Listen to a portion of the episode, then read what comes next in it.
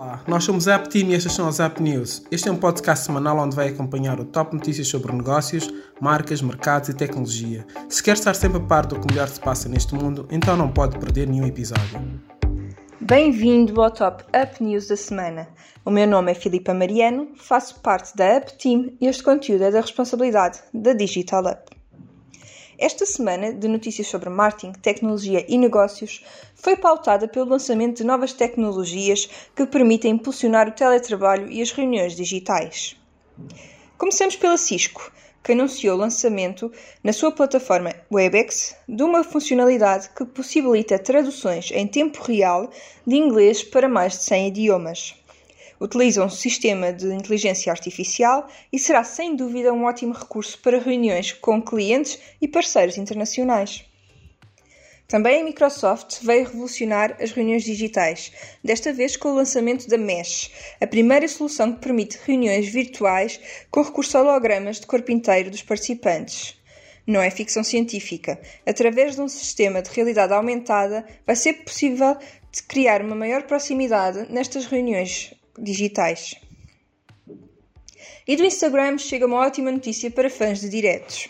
Pois é, a rede social vai permitir em breve a realização de diretos com quatro pessoas, acabando com a limitação de dois participantes que existia até agora.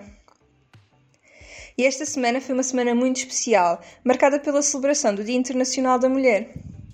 Para marcar a data, a IKEA lançou um jogo didático com o mote da paridade e divisão de tarefas em casa. Na IKEA acreditam que a igualdade de género começa exatamente em casa e por isso pretendem com este jogo atrair a atenção para esta temática. Este foi o top de notícias selecionadas para esta semana, mas não nos despedimos sem antes dar dois conteúdos adicionais. Começamos pelo número da semana. O número desta semana é 40%. 40% que corresponde às quebras de vendas da gigante Primark no último semestre. A marca, que tem sido fortemente investigada pela pandemia e pelos confinamentos um pouco pela toda, por toda a Europa, registrou um decréscimo gigante de vendas, muito impulsionado pelo fecho e temporário das suas lojas. E, por fim, uma inspiração.